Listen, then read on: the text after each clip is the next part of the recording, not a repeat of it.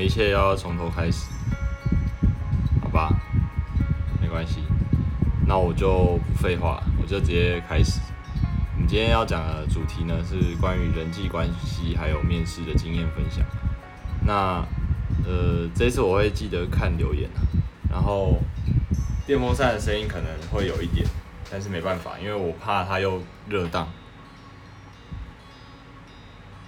电风扇的声音有一点点大，没办法，我干，不然又要再再宕机一次哎，哇，我真的是不行，我真的是不行。啊，我问你们嘛，手机听不听得到？手机就是讲话的声音听得清楚吗？没听到声音，嗯？其他人都有啊，干就你有问题，你是不是不小心开了静音啊？好啦，就这样。呃，我们今天要讲的是人际关系与面试经验分享。那呃，如果真的有人想要知道为什么我会再讲一次这个的话，你就再私讯问我吧，我再跟你们讲那个故事。好，首先呢，你是不是一个懂人际关系的人？大家先看这个脉络图啊，你的朋友多不多？好，这时候我们就会问说。你喜欢买一堆便宜的烂笔，然后一支坏了再用一支，一支再坏了再用一支，还是呢？你买贵一点的笔，然后比较耐用的，可以用个三五年。好，这这些问题呢，我希望大家暂停，然后扪心自问一下：你跟你的好朋友交情到底有多深？你擅不擅长应对完全陌生的新环境？你喜不喜欢跟别人互动？那你认不认同？人类是群居的动物。好，然后来这边呢，我们就讲到说，人呢，所有的烦恼都来自于人际关系。当掉了，真今天 gay 啊！不要这样子搞我吧！真的当掉了吗？我先继续讲哦，反正如果当掉的话，就再说吧。如果呃，大家有有有曾经有过以下的疑问哦，比如说会纳闷说，哎，那个男生或那个女生他到底喜不喜欢我？或者是你会看着别人，然后拥有一些你很羡慕的东西，他会你会觉得说，哎，为什么他可以拥有这些？他有这些财富，有这些才能，有这些朋友，我却没有。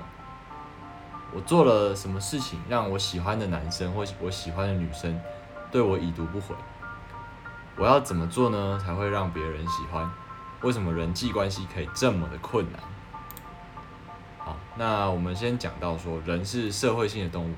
社会性动物呢，最有趣、最吸引人的一面就是，我们会把自己希望自己是一个完美又理性的，但是在变成完美又理性的过程中呢，是需要非常非常多次数的不完美和没有理性的。行动来堆叠，啊，人呢需要别人的认同还有肯定，才能够衡量自己的价值。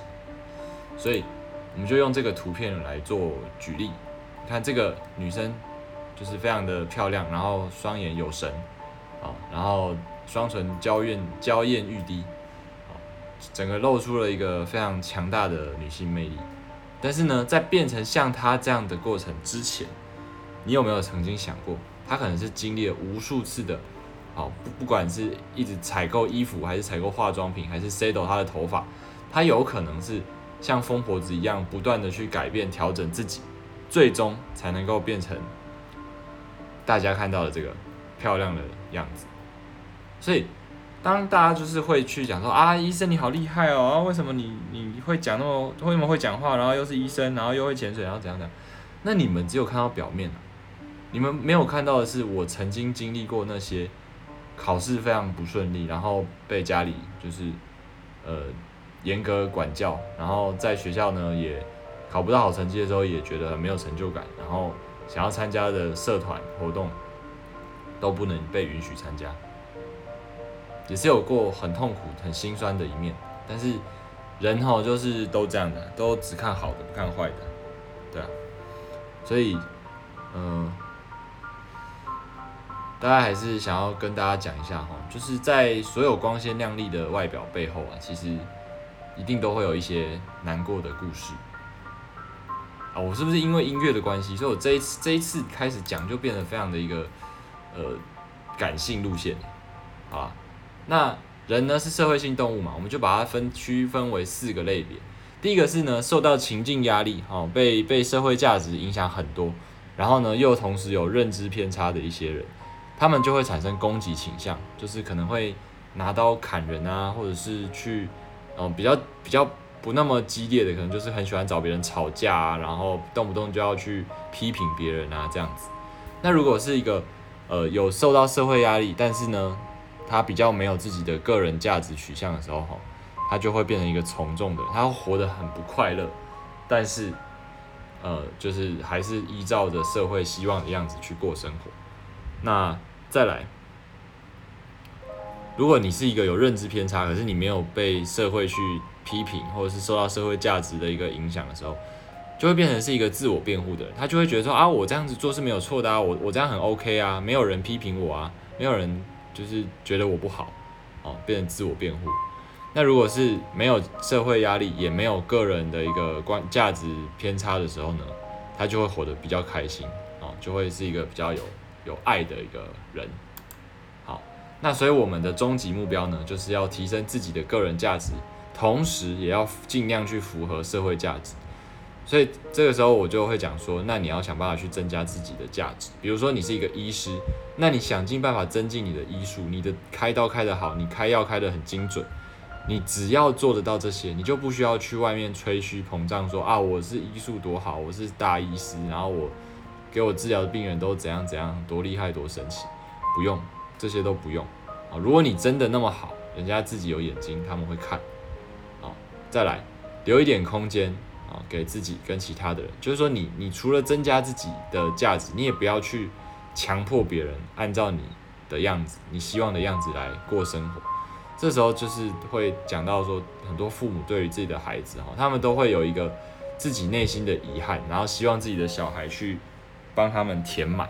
我觉得这是一个比较不太那么好的行为啊，有点自私，而且有点残忍啊。因为小孩呢，我相信他们也有他们想要的样子。你当然可以跟他说，我就是要把你教育成一个呃好人，对社会有贡献的人。但你不能够说啊，你就是要当医生啊，你就是要当律师啊，你就是要怎么样怎么样？我觉得这样子是不公平的。好，那要如何学习在理想跟社会的期待之间取得平衡？所以就会有一个斜杠的概念，就是说你你先用一个职业养活自己，比如说我是医师，我可以养活我自己。接下来我想要去学潜水，我想要去玩滑雪，我想要学冲浪，这都是我可以呃在有一定的生活能力之下。去在追求的其他事情，好，所以斜杠的概念也就应运而生。那再来讲到阅关于阅读空气的能力哈，就是从日本人身上的学习到的一些想法啊。你你在一个新的环境，你还不了解状况的时候呢，你先看大家的气氛。其实我们刚刚没有讲的很细哦，阅读空气到底大概怎么做？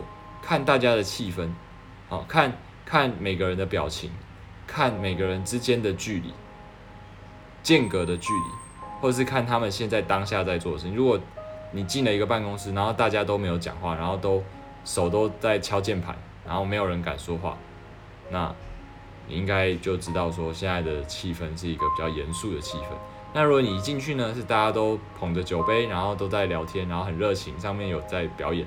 你就知道啊，你大概就是可以马上去加入这个 party，然后去你就去端一杯酒，然后你就加入，看你要加入聊天的团呢，还是你要去玩什么游戏都可以。这大概是阅读空气的一个能力啊。那其实这东西蛮蛮吃个人的一个经验的，所以嗯，要慢慢的培养这样的一个能力啊。好，再来，你要懂得揣测上意，就是你要知道说老板。做叫你做这件事情背后的目的是什么？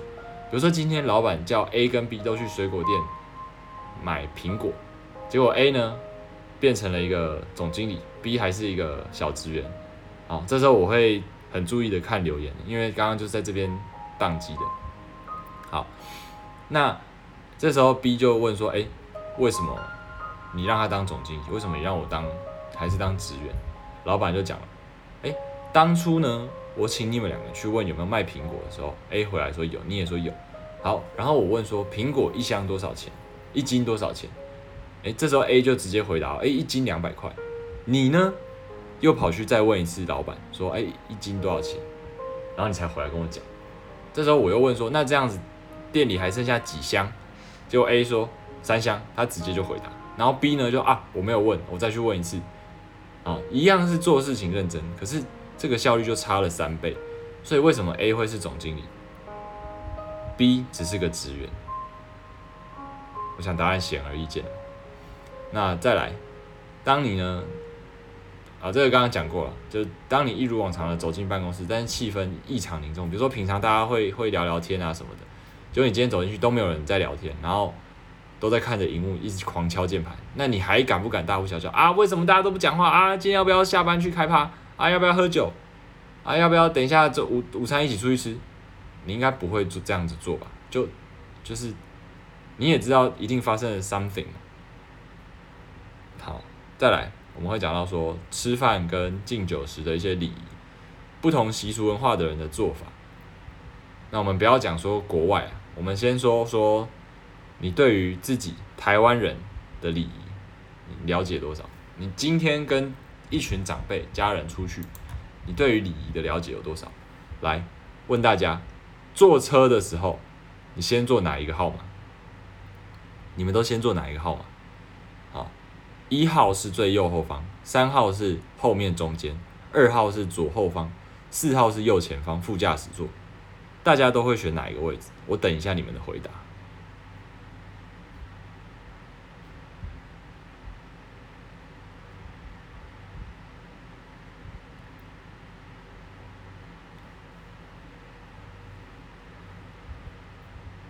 好，现在我看到二一二四二，好，来，我跟你们讲，你们知道，今天如果是一个老板，他坐司机的车的时候，他是坐二号的位置，所以如果你今天坐一个长辈的车，或者是你的朋友的车，你一上车直接坐了二号位置，那表示什么？你觉得你是老板？你觉得那个前面的人不过是你的司机而已？这个如果是在长辈或者是平辈的时候，是非常非常没有礼貌的一个行为。当然，现在也许大家不一定会那么 care，但是呢，这其实很重要。因为你今天跟老板，老板假设老板开车啊，因为他有车你没车，你胆敢坐在二号，那你就掰了，你就是掰了。啊，我们不讨论你你来开的情况。正常，你平辈或者是你的长辈开车的时候，你一定要坐在四号的位置，你一定要坐在副驾驶座。凭什么？凭什么？人家长辈在开车，然后你在这边坐着后面那么爽哦？所以我们排序一下，四号呢是最有礼貌的位置，再来依序是一、三、二，因为你在这里，人家根本就看不到啊，所以就是你表示你躲起来，你。你你你觉得前面这个人连看到你的资格都没有？这音乐怎么没了？我们稍微，你他妈的暂停三小。好，这个是非常重要的一件事情。但是我发现，其实我我之前有去高中演讲过，其实很多人都不知道。哦，对了，我这边补充一下，如果有南部的高中想要想要找我去去跟大家做一些分享或者是演讲的话，是可以的。那对我没有，我没有特别收什么讲师费那种很高额的讲师费啊。我我就是单纯基于一个想要提供一些学校没有教的东西，但我认为是很重要的一些生活经验或者是人生的分享。所以如果有高中生或是国中生也可以，想要想要找我去你们的学校，或者是有老师有想要邀请我到你们学校去，不管是班级也好，或者是对学校也好，去分享一些东西，我我是蛮乐意的。好，这边宣传一下。好，再来，呃，敬酒的时候哈，也有一些礼仪哦。敬酒，比如说你要你的前面有这个董事长、总经理，然后副总，然后呃经理，你要照主管的位阶顺序，从高到低去依序敬酒。你不能一次就，比如说你先敬那个总经理，所以你是怎样把不不把董事长放在眼里？你觉得总经理要干掉董事长是吗？哦，所以这个不只会害死你自己，也会害死你的总经理。好，你你这样做的时候一定会被嘴。好，再来，如果你的职位很低的时候，你要单独一个一个敬酒，不要一次敬很多人。怎样？公司是你的，是不是？你现在对着你全部的下属们敬酒，是吗？如果你是董事长，那当然可以。好，再来，你敬酒的时候，杯子呢要低于你的老板，表示说你是有注意着你们的身份。这个这个有有要联络的。私讯我好不好？有要联络的再私讯我，不要我们不要在直播上面模糊焦点。那呃不要交叉敬酒，不要一下前面一下右边一下左边，这样人家会搞混，你自己也会搞混，到时候有人没进到，有人进了两次都很尴尬，尽量照顺序。好，那如果你是一个比较下面的呃员工，你就少说，然后多听。但谦恭而敏捷，比如说人家说啊，我觉得你不错啊，你你新来的就这样很很好，你就说啊没有啦，应该的，就是老板教的好，啊，这这是说话的艺术，说话的艺术其实我感觉好像虽然后面好像有，但是其实我觉得说话的艺术是可以再另外开一次专题，好，而敏捷敏捷怎么样？人家没有酒了，就赶快先帮他倒；人家没有没有卫生纸，就赶快递给他；人家要吃什么东西拿不到，你就赶快帮他帮他弄，哦，这是。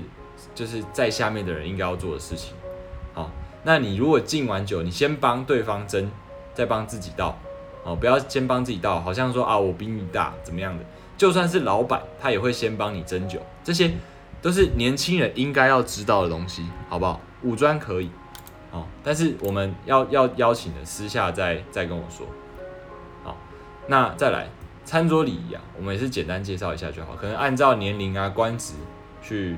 入座。哦，从长辈长官开始致辞或是敬酒，视情况场合来，还有气氛来决定自己的谈吐和举止。比如说你跟朋友就是喝醉酒，就是干你老师啊，操！哎，上次怎样怎样，你妈的有个机车的，然后怎样怎样，你你对老板绝对不可以这样子，不管有没有喝醉都不可以这样。所以如果你知道你喝醉就是那个死样子，那你他妈跟老板出去吃饭就不要喝醉，好不好？要要喝醉，在自己跟朋友的场子再喝醉。不然你明天酒醒了，你工作也丢了。我相信你也不会想要，就是就是发生这样的一个憾事，对不对？好，尽量呢等所有人都到齐再用餐，除非真的有人就是因为可能在开刀或者是在干嘛，会晚一个小时，那当然没话讲。好，不然你看到有人已经在门口，然后你还赶快先先把筷子拿起来吃，那其实也是有点白目的行为。当然看，如果你的长官都说啊，大家先吃没关系。啊，然后其他人也都拿筷子，那你就可以吃。好，那在拿食物的时候也是拿适量就好了，千万不要一次贪多，然后拿好多好多这样子也不好。哦，这是都是常见的基本礼仪，你你就自己想一想嘛。我刚刚讲的这些礼仪，都是我每天在日常生活中一定会做得到的。那你你做得到多少？啊，我现在问在场的可能有国中生、高中生、大学生，我就说你们，我就问你们知道多少？那你如果出了社会，你不懂这些，跟那些懂的人去竞争，你觉得你竞争的赢吗？所以是不是很重要？但是呢，如果你就非常有礼貌，非常懂懂得，就是做事情非常得体，难道你就会有好的人际关系吗？哎，其实也不然。好，我们就是再再举一个情境啊，比如说 A 跟 B 是非常好的朋友，然后 A 说：“哎，你这次考试有没有读？”B 说：“嗯。”没有哎，我只有读一点点啊我不太有把握。然后 A 就说，嗯，这次我的范围准备的还蛮充分的，那不然我借你笔记好了。然后 B 就说，哦，好啊，好啊，谢谢。这样子是还好嘛，对不对？但是很平淡的交流，你可以很有礼貌的对待你的朋友，没有关系。但是，哦，适当的这个没礼貌，尤其是在平辈的时候，是有机会可以更增进你的关系的。比如说。啊，A 就讲说，哎，废物，是不是又没读书？然后 B 就说，干，关你屁事哦。然后 A 就说，好了，拿去啊，我的笔记借你看了，一天付一百万就好。然后 B 就会说，啊，白痴哦，笔记拿来了，你可以滚了啦。啊，是不是也是也是给对方帮助嘛？结果是一样的嘛？B 也是可以考的比较好。那但是是不是更没有距离感？哦，可以让对方心里没有疙瘩，没有觉得说啊，我好像欠一个人情，这样。但他他在接受你的帮助的时候，他还是会记得，但他心里不会觉得说哦，我好像欠你。这个是非常非常艺术的一个做法。但是如果你跟不熟的人讲说，哎，废物，你是不是又没读书？他他只会白眼你一下，然后就不鸟你。哦，所以这东西呢，尤其是你你对于这个长辈的时候啊，你要更注意的。像有一次我就在护理站跟我们老师还有护理师一起聊天，然后那个护理师就说，他因为那个护理师学姐就怀孕了嘛，然后他就跟老师说，哎，主任，那个我我的小孩啊，以后就当你的那个干干孙啊，因为那个护理师说他是他是主任的干女儿嘛，然后主任就说，哦，为什么我这样我这样我我很亏诶，我就说，哎，老师不会啊，你这样买一送一诶，这样。这样是不是比在旁边尴尬陪笑还要更有效果？因为老师就就瞬间心情也很好，就啊我又没有买，怎么买一送一呢？就他就马上笑出来，就是你你的幽默，但是又很合宜的一个无理，呃，有点虽然这个玩笑是有一点点可能愉悦一般长辈跟下下属之间的关系，但是在这个时机点讲这样的话是非常非常合宜的，不会有任何人觉得你白目的。这个是非常非常需要天分，也不是天分，非常非常需要经验累积的一件事情。好，所以如果你没有办法拿捏这个尺度，你还没有办法确定说我讲的每一句开玩笑的话都不会没有礼貌，或者是不会，你没有办法确定你会不会得罪人的时候，那你退而求其次，你就用礼貌的方式去对待你周遭的所有人。等到你觉得，哎。我好像大概掌握了那个精髓，你可以试着去开一点玩笑哦，或者是去去呃讲一些稍微比较没有礼貌的话哦。但是如果你发现对方的表情开始不对劲了，你就马上要收敛，你就啊没有啦，开玩笑的，开玩笑的，然后就把主题拉掉，让他不要再 focus 在原本那件事情。好，这是一个安全的撤退牌，大概是这样子。这个这个是非常非常的细节，非常非常重要的东西哦。我觉得我拿这个出来分享，真的是因为我希望可以帮助到更多的人。不然，如果大家都学会，我其实更吃亏，因为因为我就没有办法借由这样的方式来表现我特别优秀了嘛。所以我今天拿出来分享，纯粹就是希望大家都可以更好。那如果你觉得听了我直播非常的有收获啊，抖内连接在下面，哎，谢谢。啊，没有了，OK。那我们再回到主题哈，从言谈呢，可以就可以看出这个人到底是不是会做人啊。我跟大家分享一个我在医院的亲身经历哈。那时候是我在当实习医师的时候哈，然后一如往往常非常繁忙的一个病房，哦，病人呢也是如呃以前一样一成不变，就非常的多。那大家都很忙的时候，啊，我做了一件事情，然后说了一句话，我的结果呢，从被护理师狠狠的瞪着我。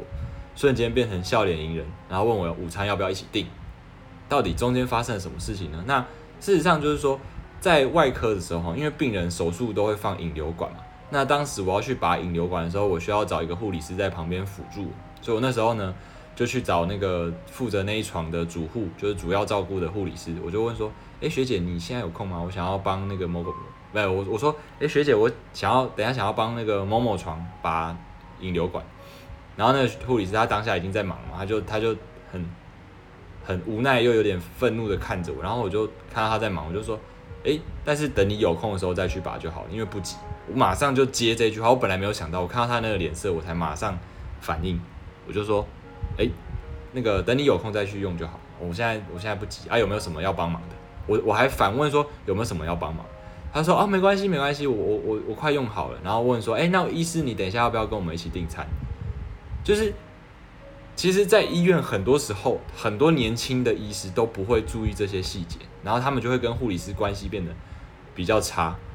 我觉得这个都非常非常的可惜啊！为什么今天医护关系会会不好？很多时候就是因为大家都不注重细节。为什么？因为你在忙嘛，你就觉得我已经很忙了，你还要我去去管人家的情绪或什么的。可是你很忙，人家也很忙啊。为什么你很忙，你就可以东西都丢给他不管？没有道理吧？大家都是人，所以如果你花一点多花一点心思去注意，下一次他是不是也会多花一点心思来帮你？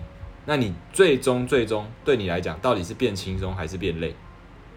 这个都是我觉得现在非非常多，即便是我之前带过我的那些住院医师学长姐，很多人他们也不懂得这个道理，然后他们跟护理师就是这，反正他们也是在背后就骂护理师啊，就说啊护理师都怎样怎样啊。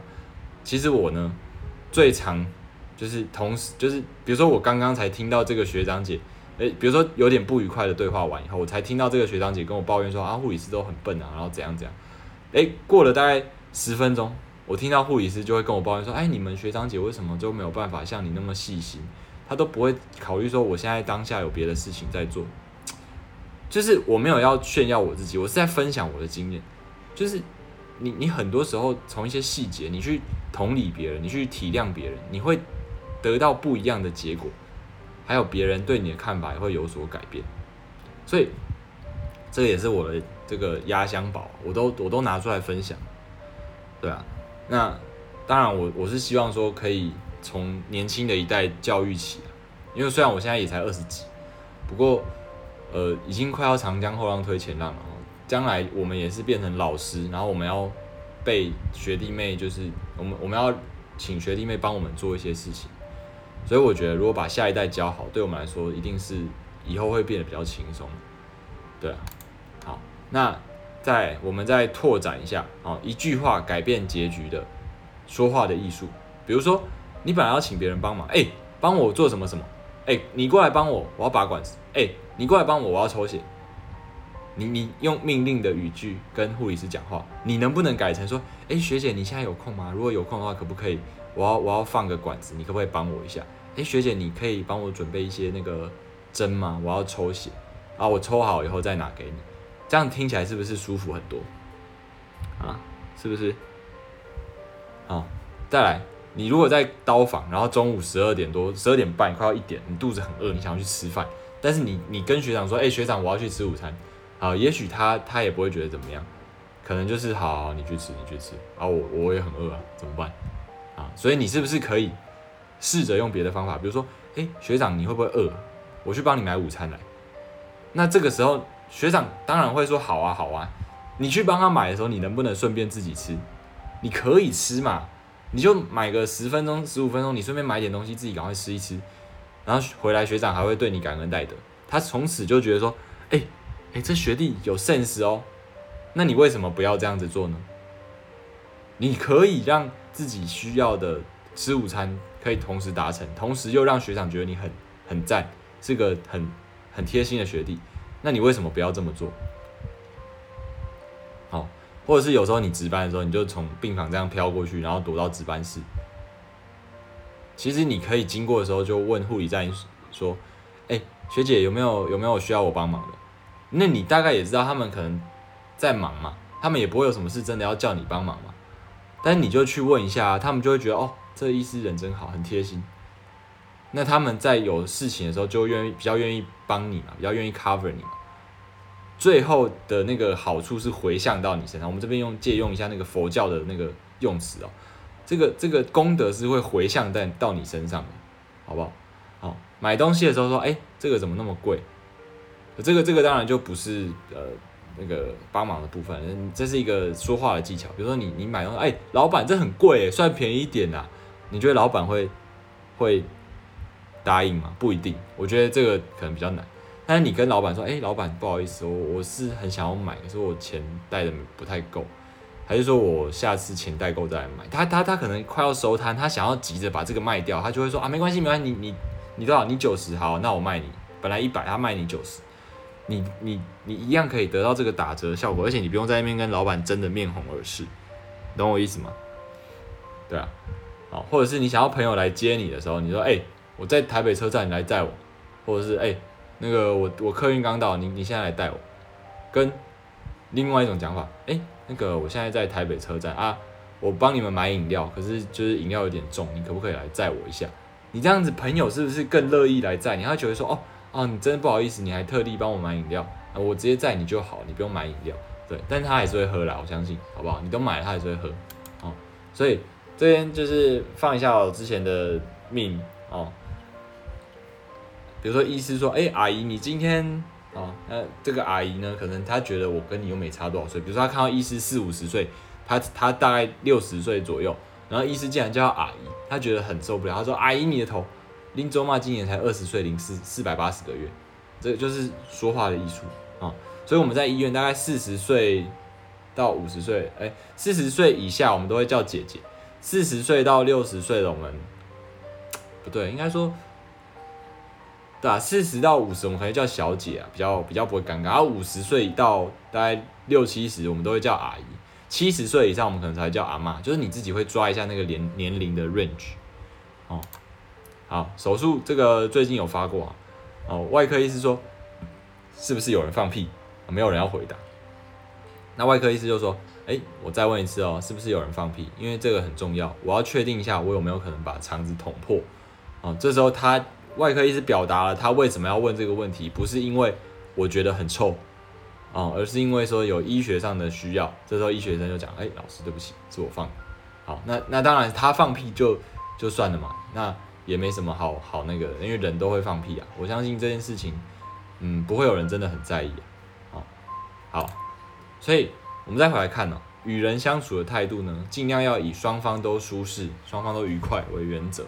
那你一定要知道说什么时候是应该要有礼貌的，什么时候是正式场合。什么时候可以开玩笑，讲一些偶戏塞哦？那如果你都不知道什么时候适合开玩笑，那我建议就不要开玩笑哦。我们是这个宁缺毋滥啊，宁可太保守，也不要太太开放。哎，对，就是宁可都没有性伴侣，也不要得菜花，对不对？是不是这么说？可惜坏医生不在。那太有礼貌的时候呢，你就会觉得很很拘束啊。但是你太没礼貌就是白目啊！你觉得跟一个很拘束的人，或是跟一个很白目的人相处，你觉得哪一个比较好？你就你就自己衡量一下嘛。那你要知道说什么时候对方是真心的跟你说，什么时候只是在客气跟你讲。哦，那时候就是举了这个日本人的例子啊。哦，比如说日本人就讲说，哦，马达空的一緒に够有，就是哎下次一起去吧。或者是说下次来我家玩吧。他如果讲下次。表示什么？他没有要邀请你啊，他没有要找你跟他出去，也没有要邀请你来他家，所以他才会讲下次。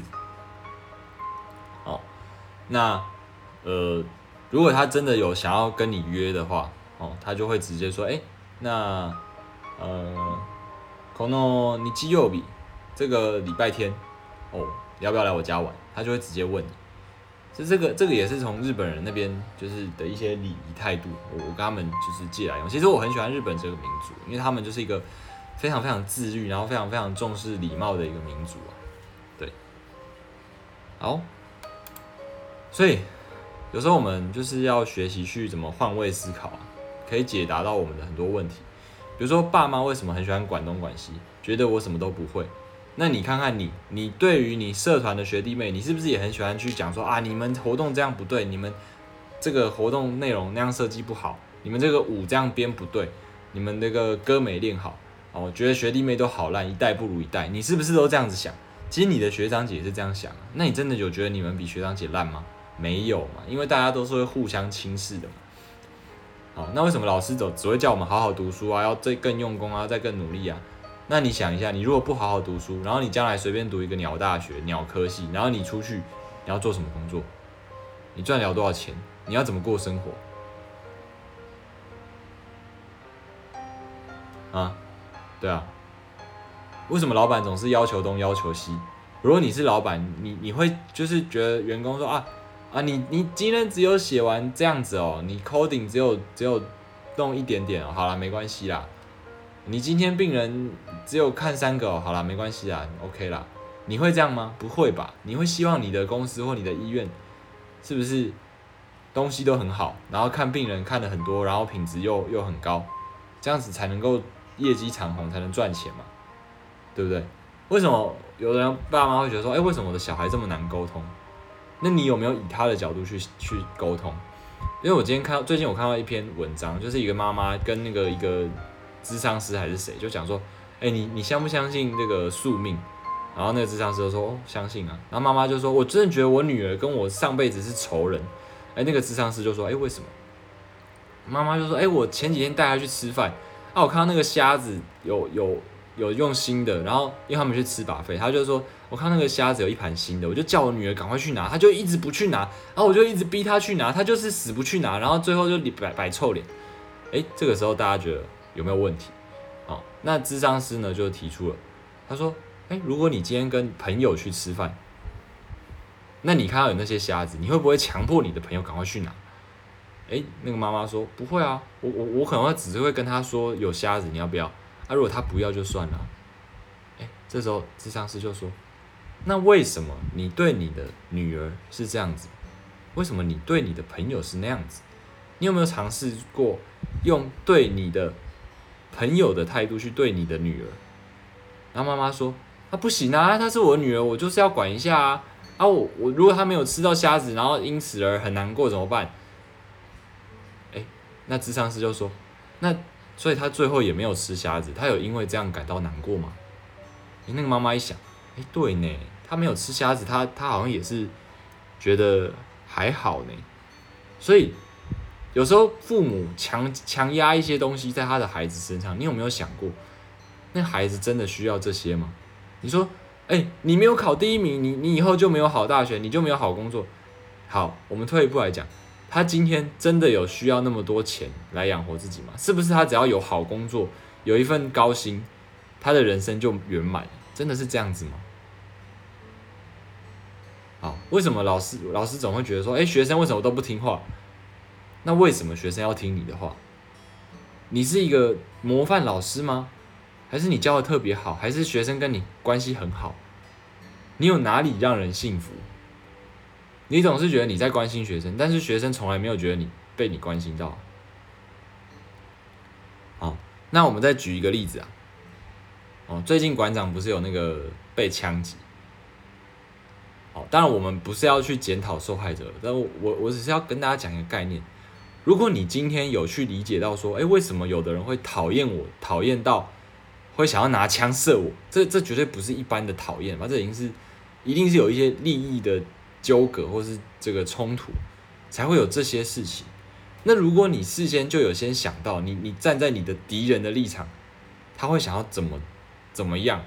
你是不是是可以先采取一些行动来避免？比如说，你有时候你讲话你就不要那么冲，就不要那么的高调，你就是尽量就是可能大家啊哈哈这样哈打哈哈可以带过啊。有些东西我们自己心知肚明，你可能还是还是有你的利益要赚。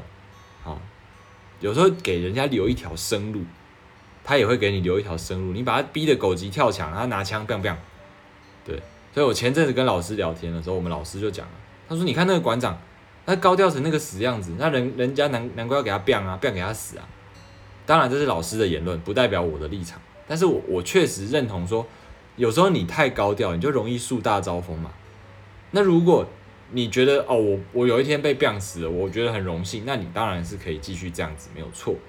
但如果你还有你的家人，你还有你的人生想要过，那是不是你应该要好好想一想，是不是真的可以讲话不要那么的冲，不要那么的的呃主观哦之类的。所以这就是换位思考。我们今天也是比较呃。着重在这个部分那当然，我最后再讲一下，我觉得活在人类世界里面呢，需要有的一些观念哦。比如说，每三个人里面呢，三个人的团体就有一个大家希望他消失的人啊。这时候，如果你不知道这三个人，包括你里面谁是大家希望消失的，那就是你，所以请你要消失啊，不是？这当然是开玩笑的嘛。但是如果你真的不知道，表示你有可能是比较被讨厌的那一个哦。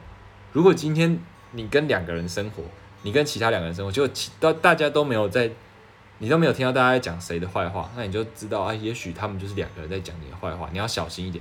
但也有可能他们就是不会讲人家坏话的人啊，所以就是想办法不要让自己成为那个被讨厌的人，因为你如果被讨厌的时候呢，所有的错误都会被放大。就像我上个月跟的那个学姐，他已经不爽我，所以我每次做错一件事情，他就要搞一下，他就要搞一下。搞到最后，他也觉得很烦，我也觉得压力有点大。好，好，所以你要学习用理世界的眼光去看待人事物。比如说，心仪的女同事问你说：“哎，圣诞节有没有空？”那你要想一下，哎，他问我圣诞节有空是要约我吗？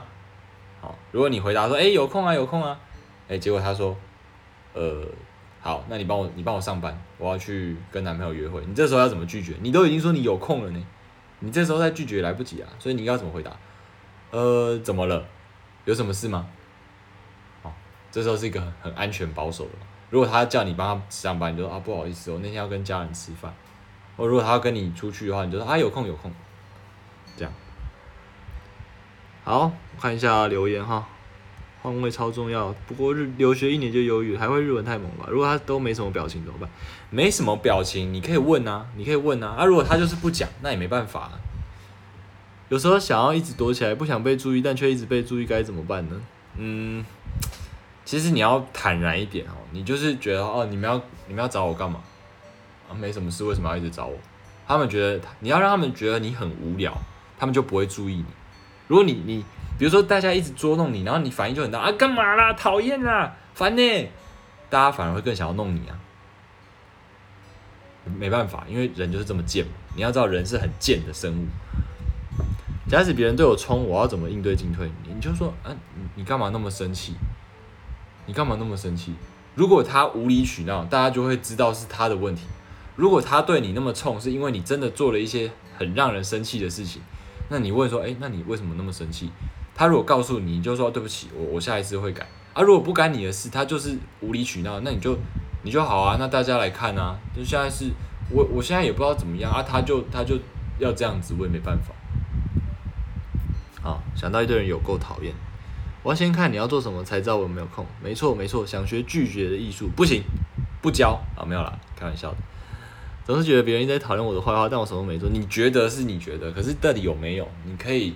你你可以去查证试试看，想办法查证一下，哦，啊，老师说你觉得你这学期表现好不好？我要给你多少分？你要怎么办？你可以好好的评价，哎，老师，我觉得我这学期就是有哪一部分蛮认真的，还不错。可是我觉得我可能某一部分需要再加强。你这你就是绕个圈子，然后再把问题丢回给老师，他就是要你自己想过一遍嘛，所以你就想过一遍给他看。他说，哎，老师，我我不确定这样子你你会觉得 OK 还是不 OK？好，那。问题再丢回去，你直接跟老师说啊，我觉得我很好，九十分，妈的，他六十分就下去。啊，你跟他说哦，我觉得我很烂呢，我大概只能拿六十分，他就会说哦，好吧，你自己都觉得你六十分，那你就六十分吧。所以这种问题哦，这样子，朋友说我好想去死哦，你要怎么回应？哎，好啊，你去死啊，拜拜。哎，那他可能可能隔天可能就真的去死哦。哦，所以怎么回答？嗯。我不知道你最近是不是有遇到什么压力啦啊！但是你如果想要跟我分享的话，你我我都愿意听。这种时候就不太能够再乱开玩笑了，对不对？一直都很受欢迎，但自己觉得很累，那你可以不要那么受欢迎啊！你你就击败一点啊，像我一样啊，对啊，是不是有个定律？如果一个人讨厌你，可能是那个人有问题或跟你不对盘。但如果是一群人讨厌你，是不是你自己真的？对啊，我我其实还蛮认同的哈。但除非是那种被霸凌的情况，被霸凌的情况就很难说啊，因为太主观了，没办法。所以如果你不是被霸凌，你是真的大家觉得你做事不 OK，其实你可以找一个群体里面一定会有比较中立的人，你就问他说：“哎，为什么大家好像都不太喜欢我？那我是不是我有什么可以改进的地方？”你你一定要先想一下，是不是自己有问题。如果你确定你没有问题，那可能这个环境也不适合你，你就换一个环境嘛。对啊。那嘴巴太甜呢，不一定是什么好事情啊。比如说，朋友要面试，然后你就说：“哎，你一定过啊，我保证你一定过。”那请问你是面试官吗？你怎么知道他一定过？啊，如果他没过，你怎么办？他回来问说：“啊，你不是讲说我一定过？”那你要怎么回答？喜欢的女生问说：“哎，你好看吗？”问问你她好不好看？你只会说：“哦，好看，好看，好漂亮，好正，哦，好喜欢。”然后一个爱心表情。每一个人都讲说她好看，请问？你也说好看，那你跟其他人有什么不一样？他为什么要选你？对不对？爸妈问你什么时候认真读书，你每次都说啊，我下次一定会认真，我下一次一定不会再犯。那你要骗你爸妈，骗你自己，骗到什么时候？每一次都说下一次啊，啊，你要骗到什么时候？你在骗你自己吧，对不对？所以最后我们再讲一个观念：细水长流的概念。可你不急掰，那是因为你还不认识我啊。急掰不起来，摆烂又过不了自己，那你就是急掰嘛。你你就是你就是舍不得啊，对不对？你你就是不不舍得放下那个受欢迎，但是又同时觉得说啊，我怎么那么受欢迎，好好好困扰。你没有真的很很想要不受欢迎啊。你要自己先想通，你到底觉得哪一件事情比较重要？你你觉得有自己的空间比较重要，还是被大家追捧比较重要？你你不能够一直就是呃不不想通这件事情，然后又同时觉得很困扰，这就好像说啊，我我那个中乐透怎么办？我那个十五亿我真的花不完呢，操！哦，头好痛哦，干我到底要买几台车才够？干你根本就没有中，哎不对，那个那好像是不同的议题，怎么办？我现在有点想不到怎么举例啊。好，对不起，你这个问题呢，你可以再私信我，我再私下跟你讨论。明年要国考了，紧张爆，干我屁事啊！我也紧张过啊，我还不是这样考过来啊？没考过就没考过啊，没考过就下次再考过啊，对不对？哎，考试，考试就是没考过就多考多考几次嘛，会怎么样？又不是没有人没有重考过。医学系的大概一半都有重考啊，就很就很很丢脸嘛，对不对？好，我们来讲一下细水长流跟炒短线的比较。我在垦丁的旅游业呢，就学到了一件事情啊，像之前一开始开放入客的时候，都很多人来垦丁嘛，然后那时候旅游业就非常的兴盛，然后大家就就是乱搞一通啊，食物都乱做啊，然后都做一赚一些快钱啊，然后后来入客没了以后，是不是大家都不来了？然后每次就是可能暑假的时候热闹个一两个月，然后后面就没了，大家也不会想要平常的时候去，为什么会这样？因为你就是炒短线嘛，台湾人最喜欢炒短线啦。像手游，你是不是这个月是什么？哦，那个前阵子不是还在睡啦？那个佛跳墙出来了，哎，你现在还听得到吗？没有啊。然后之前不是什么没不进来，不知道这个游戏有多细致，或或是什么什么大天使 MU 之类的那些东西，现在都不见了嘛，都换新的啦。那你看日本的电玩产业，是不是 Nintendo？从以前红白机，然后到 GBA，然后到那个那个什么 NDS、3DS，到现在 Switch，都是他们啊。所以日本人就懂得长期经营嘛。那你看现在娃娃机，还有以前那个蛋挞，你你觉得这样子炒短线真的有什么好处吗？你就是每次跟着那个风潮，然后在那边搞，然后等到风潮过了，你又一切都没了。好，所以人际关系也是这样。比如说你小学的时候的好朋友，你现在还有没有在联络？如果你现在也都不管他们，小学、国中、高中，大家毕业了就散了，然后你你也没有去跟他们维持联系，然后你再说啊，为什么我都朋友很少啊？为什么都没有让他跟我出去？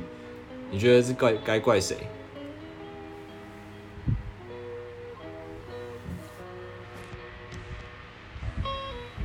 上班不会累吗？为什么有空这样直播干？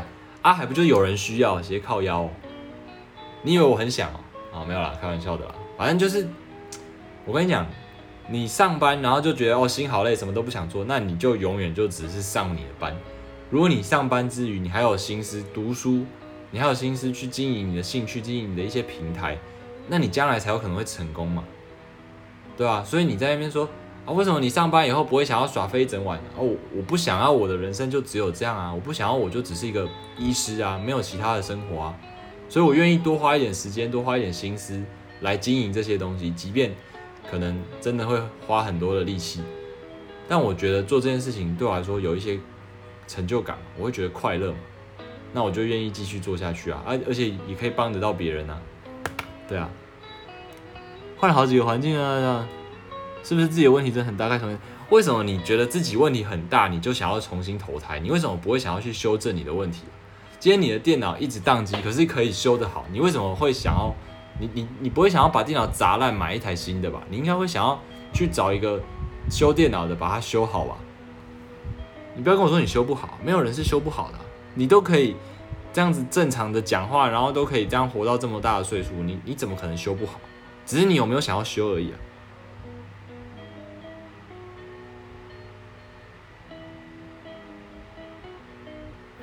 对啊。好，所以最后的最后啊，以上这些都是软实力啊，所以硬实力的提升也很重要。不要只会经营人际关系，然后没有半点就是真的真本事啊。比如说你爱喝酒，那你到底懂酒懂多少？你懂得做人的饮酒文化，我们刚刚讲的，跟你懂不懂喝酒是两回事。你是医师，你很会跟病人拉迪赛，跟你医学知识丰富不丰富，或者是你的开刀实力好不好，是两回事。你长得帅不帅，会不会穿搭？有没有才华，收入高不高，这是你的硬实力。你会不会讲话，会不会做人，啊，这是两回事。哦之类的，下面自己看好不好？家世背景、学历、经经历、工作、兴趣，这是硬实力。你懂不懂经营自己？这是软实力。你喜欢滑雪，那你会滑雪的技术多强？你喜欢潜水，你潜水到什么阶级？这是你的硬实力。那你只学一点皮毛，你就可以拿来吹嘘，然后讲的好像多厉害，当然是你的软实力。但如果你的硬实力全部都输人家，那你就不用谈了，好不好？你就去加强一下你的硬实力。哦，呃，情境模拟啊，这个这个呃部分就先带过啊。哦，在职场如战场，职场如情场，职场呢也是像修罗场，所以进入一个新环境的。守则哈，尽快跟对方建立关系，跟每个人都建立关系。你可以给他们一些特别的称呼，只属于你们两个的。快速认识每一个人，记得他们的名字。刚来的时候呢，不要怕多做一些事情，但是也不要让多做变成习惯。不要让这个人觉得说，哦，这件事情就是可以丢给你做。不要，哦，看清楚整个工作环境的氛围啊。如果谁讨厌谁，谁跟谁要好，你就要注意，不要同时邀请两个互相讨厌的人一起跟你吃饭。哦，那你就会变成两个人都讨厌你。不要太快就选边站，最好确定以后，比如说这边确定就是应该会赢的，那你再考虑要不要选边站。好，发表意见呢，适当就好，不要那边大放厥词，搞不好人家只会觉得你很自以为。好，那非到万不得已呢，不要去跟人家决裂，但是呢，也不要表现出自己是很好欺负的，这样。好，那面对。不喜欢的人的时候呢，敬而远之，维持表面的良好关系，绝对不要有把柄呢落入人家手中。知道他跟大家的关系怎么样，就是他被大家的评价呢是如何哦，或是大家对他的评价。那平常你可以和颜悦色，可是你如果被白白欺负的时候呢，一定要拿出你的气魄来哦，不然人家就会觉得哦，反正你很好欺负，可以骑在你的头上。这样有考虑当 podcaster 吗？请你去看我的主页，我已经是 podcaster 了，谢谢。人都需要被软硬兼施，真的人就是贱。可以邀请你到学校进行 TED 演讲吗？可以吧？TED 是不是有点太高端了？我我有那么厉害吗？你可以就是想要找我演讲的人，可以私信我的这个 page 好不好？我我会我都会看讯息，我都会看。从对方的回答去判断他的想法。哦，比如说你进入一个新职场，或是到新学校就读的时候，你就问说：哎，那你跟某某某如何？他如果面有难色，表示他们可能关系不太好，或者是以前有过一段什么纠葛。他如果很认真想，表示他们可能还在相处，还没有很熟悉对方。如果他反射回答说：“哎，他人不错啊，哎，他蛮好的。”那表示那两个人关系应该不差。他如果反射回答：“哦，我觉得他不太适合共事。”那表示那两个人关系一定不好。好，好，所以你切记呢，说话一定要三思而后行。比如说今最近有这个疫情嘛，然后你可能会就是义愤填膺到你的班上，或是到你的呃上班的地方去喊说，哎，那些出国的人，我都觉得他们死一死好了，最好就死在国外啊。然后你喜欢的男生或你喜欢的女生，他的家人刚好现在就在国外哦，所以你要叫你喜欢的女生，哎，某某某，你的家人都去死一死，是这样子吗？你一定不会这样子做，可是你在不小心大放厥词的过程中，你就这样子伤害了人家。那你觉得你跟他还有没有机会？然后你以后见他家人的时候，你就想到，哎，哦，我好像以前有诅咒你们去死一死，哎，你有办法就是不想到什么，不觉得尴尬吗？好，或者是你每天在那边说，啊，我觉得骗女生感情很糟糕啊，都该下地狱啊，通通都去死好了。结果五年后呢，你劈腿外遇被大家发现，所以屁呢可以乱放，话呢不可以乱讲，好不好？希望大家都能够谨记这件事情，啊，不要把别人视视对你的好视为是理所当然的。啊，在一起六年的情侣，因为男生认为女生把接送当做义务而分手。我的朋友，啊，一开始关系很要好的同事，但是长期都一直某个人叫另外一个人帮忙 cover，最后翻脸，或者是爸妈老师一直提醒你，变成习惯性的提醒，然后你最终什么都不会。习惯了医护人员的悉心照料，养成台湾的一个傲北狼，这个我真的是非常有感。就是台湾的医疗其实很高端，而且又很便宜。但是我最近的老师呢，他有跟我讲一件事情，其实他觉得台湾人配不上那么高端的医疗。为什么？我弄好是我应该的，然后感谢佛祖感谢妈祖保佑。啊，我弄不好，干告死你妈的烂医生！怎么会是这个样子啊？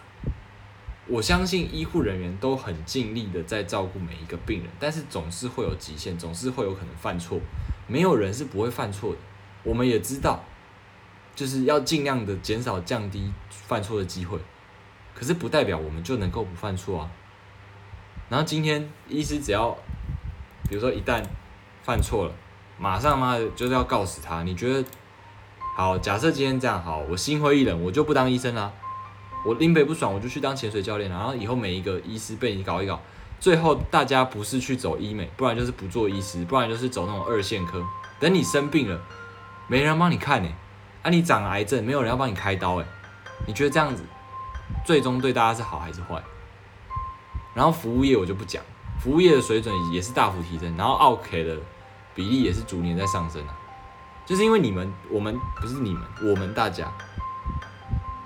都把别人的对我们的好当成义务。最近对医疗器材上线的看法，没有什么好看法的。政府都已经强迫通过了，这就是霸王硬上弓啊！你要我发表什么看法，能够有什么帮助？我当然是觉得干你俩几掰啊！不是啊，不要不要，我们不要我们不要那种那种口出出口成章。我就问你嘛，我今天规定鞋子一双只能卖五百块，那你觉得 Nike 跟艾迪达还会不会在台湾卖？不会啊，那所有人都只能够穿夜市的五百块的烂鞋子，你觉得这样子对大家好还是不好？你不要一直问我说，哎，看你你有什么看法？你是一个医师，你对这件事有什么看法？你要去搞清楚这到底是什么状况，然后了解自己就可以知道到底是好还是不好。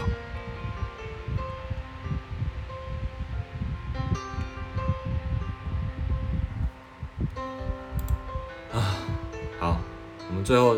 下一个结论：做一个让人喜欢的人，可是不要去做一个烂好人，不要让自己看起来很好欺负。好，面试的部分我们今天就先不讲，因为篇幅有点太长了，直播的时间差不多要到。那今天的 podcast 我会把有今天的直播内容会把它放在 podcast，然后呃，如果大家就是有心有余力的话，希望可以赞助我气瓶费，好不好？因为我真的很穷啊。我我也跟你们讲啊，我我们值班的薪水一整天下来就是三千块，二十四小时三千块，你觉得很多吗？所以我其实很穷，但我又很爱潜水，可是潜水又花钱，所以呢，我在此恳求有心有余余力的人，余欲或是余力的人，如果你愿意就是赞助我一些气瓶费的话，我很感谢大家，也会变成是每一次 IG 限动的一个美照来源。好那以上的一些情绪性字眼哈，希望呃不会伤害到任何人。我我都没有对着谁在骂，好不好？我都是就是当做语助词用的。好，大概就是这样子。那呃有想要找我去学校演讲的人呢，你们可以在私讯跟我讨论看看。那尽量先以南部的学校为主啊，因为我人在南部。好想听面试的部分，之后有机会提到吗？嗯，努力看看，我努力看看，好不好？或者是你私信我，然后我分享一些我的经验，哦，大概是这样子。好，有想要问什么问题的话，也可以私信啊，那看我心情回答了，好不好？看，不然有些问题他妈的有个鸡掰的，我实在是不知道怎么回答哎，怎么？你医师都会跟护理师交往吗？哎，他他不是讲护理师，他讲护士哦。我看到护士，我其实不太喜欢。护理师就护理师，为什么叫护士？对啊。好了，就是这样。那重点就是说，人跟人之间的相处，哈，就是要让对方爽。你让对方爽，他也会让你爽。其实面试也是这样啊，我们简单讲一下好了。你在教授问你问题的时候，你就是要让他爽。比如说他问你说为什么想要来我们这里，你就要能够完整的讲出我觉得你们学校哪边很好，然后我听说什么什么好的部分其他学校没有的，所以让我很想要来。然后呢，如果你可以刚好遇到就是认识的教授，你就可以再吹捧一下这个教授。哎，我觉得教授发表什么领域相关的一些东西，我觉得非常非常的佩服。哦，像这样子。好，那面试篇就可能会再跟其他的主题一起分享吧。好，今天大概就是这样子。那谢谢大家，我是披着白袍的干话大师 Doctor Me，拜拜。我这是为了 Podcast 做结尾啊，不然我其实觉得讲这句话有点羞耻，但好像是不错的一个广告词，就是个人的那个那个标语。好，今天就这样，大家拜拜。